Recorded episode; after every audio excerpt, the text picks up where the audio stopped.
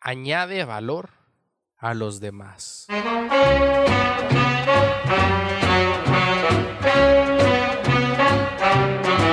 Hey Tale, ¿cómo estás? Espero te encuentres excelente. Te mando un saludo hasta donde quiera que estés. Si no me conoces, me presento. Yo soy Carlos Roldán. Soy el fundador y el creador de contenido de la página Joven con Resultados en Instagram.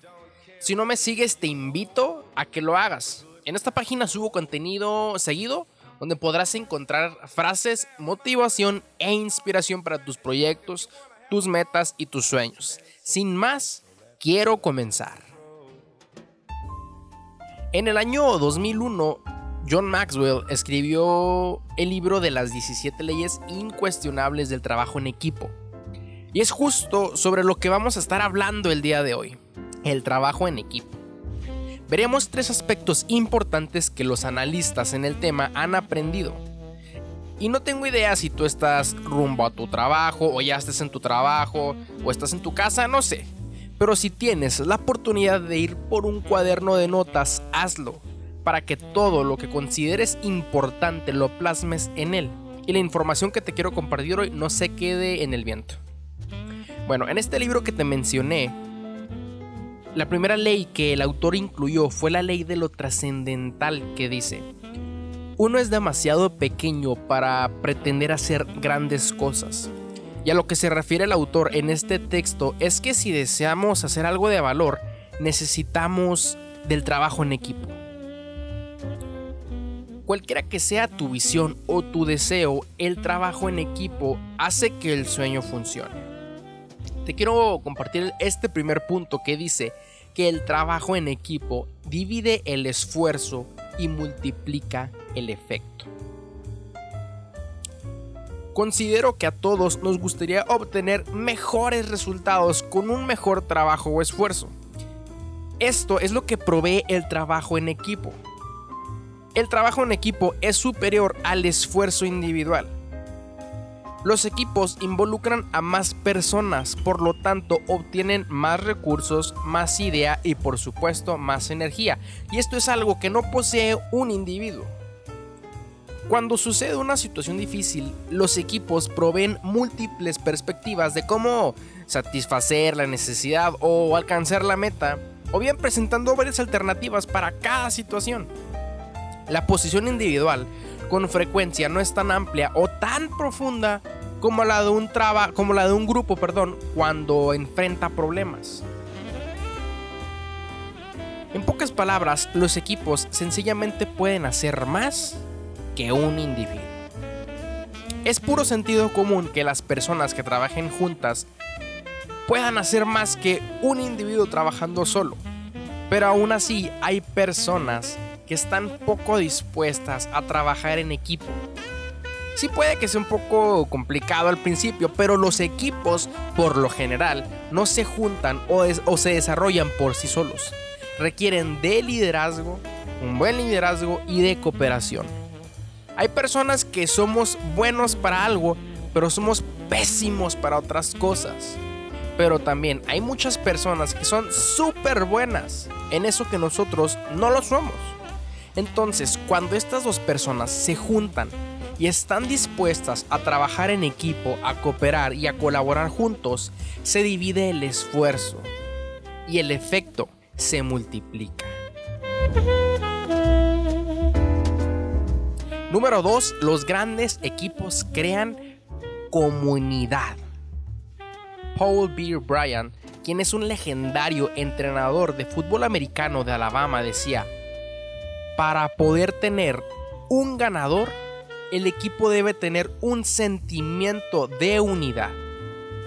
Cada jugador debe poner primero al equipo antes que su gloria personal. Todos los equipos, efectivos por supuesto, crean un ambiente donde las relaciones crecen y los compañeros del equipo se conectan unos con otros. En otras palabras, digamos que se crea un sentido de comunidad o de pertenencia. Ahí es cuando un equipo es verdadero. Los individuos juegan el partido, pero los equipos ganan los campeonatos. Ese sentido se basa en la confianza. No hay mucho que se puede lograr sin la confianza. En los buenos equipos la confianza no se negocia. En los equipos triunfadores los jugadores crean confianza mutuamente. Inicialmente eso es un riesgo porque su confianza puede ser rota y pueden salir heridos. Al mismo tiempo que ellos están dando confianza libremente, se conducen de tal forma que se ganan la confianza de los demás. Ellos se conducen en un parámetro alto.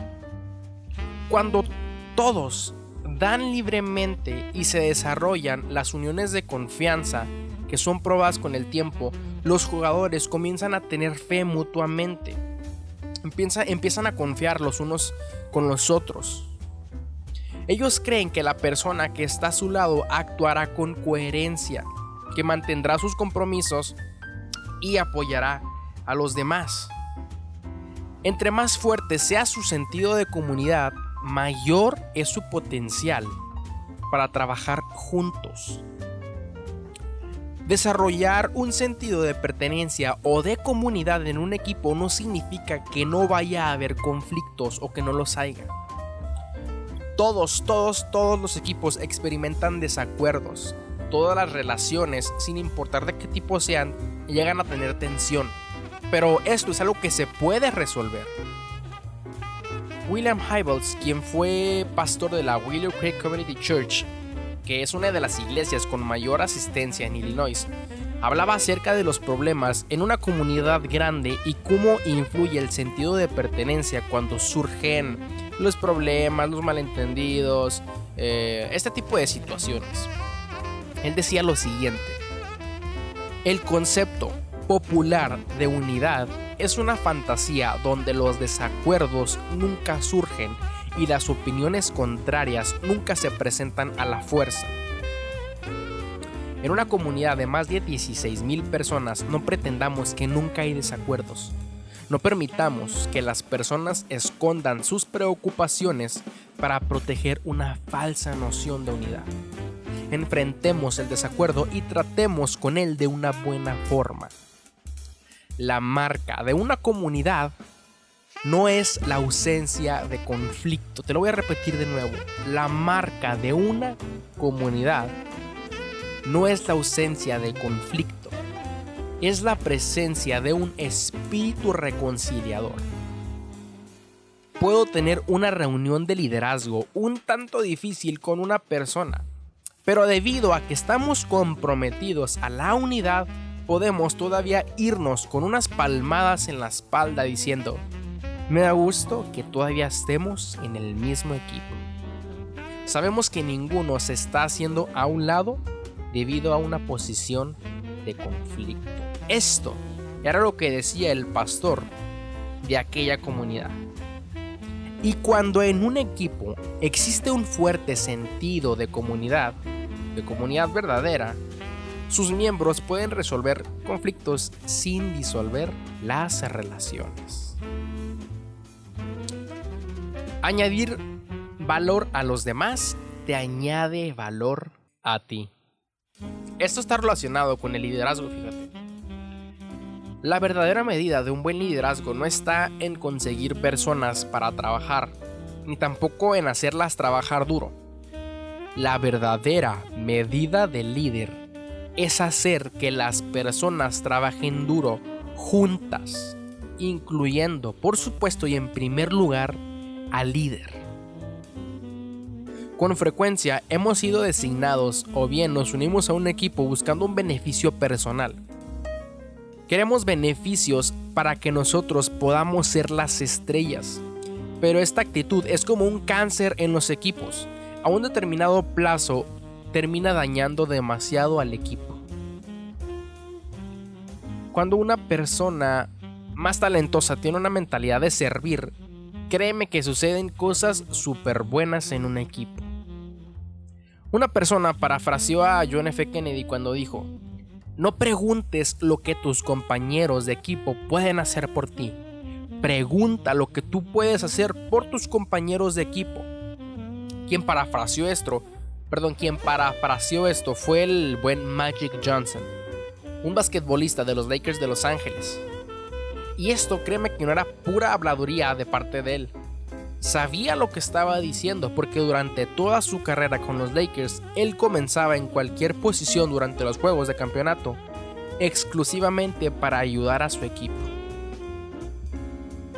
El vigésimo octavo presidente de los Estados Unidos, eh, Woodrow Wilson, Woodrow Wilson afirmaba, tú no estás aquí simplemente para servir, estás aquí para poder capacitar al mundo a que viva más ampliamente, con una mayor visión, con un mejor espíritu de esperanza y de logro. Estás aquí para enriquecer al mundo y para empobrecerte si lo olvidas hacerlo, si olvidas hacerlo. En otras palabras, decía, tú no, estás, aquí por bonito o por bonita, estás para servir. Y eso, mi querido, querida amiga, eso es lo que hace un buen líder. Servir a su equipo.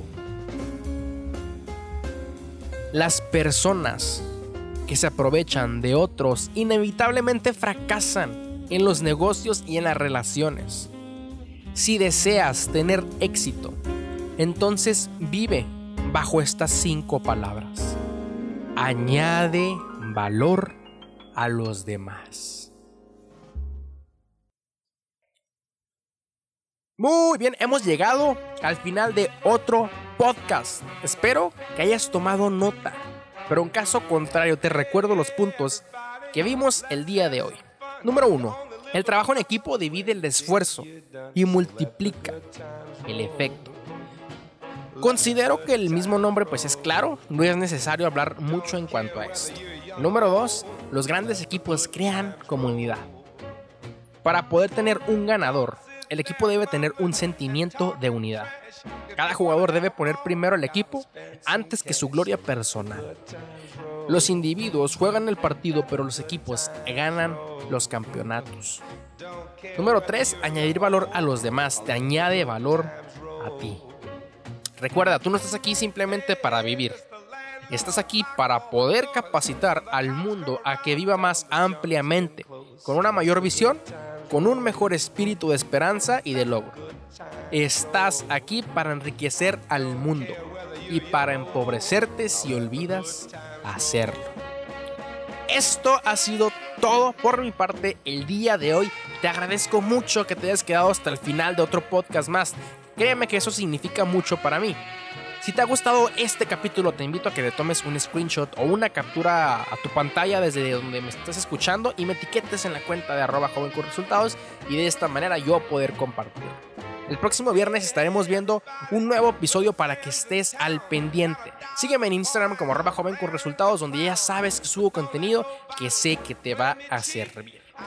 Quiero agregar un comentario de que estamos a punto de, terminar esta primera temporada de podcast para que estén al pendiente y no se pierdan el último mensaje de la temporada que, estar, que va a estar súper buenísimo. Bueno, yo soy Carlos Roldán, te deseo lo mejor y nos vemos en la próxima. Que Dios te bendiga. Oye, gracias.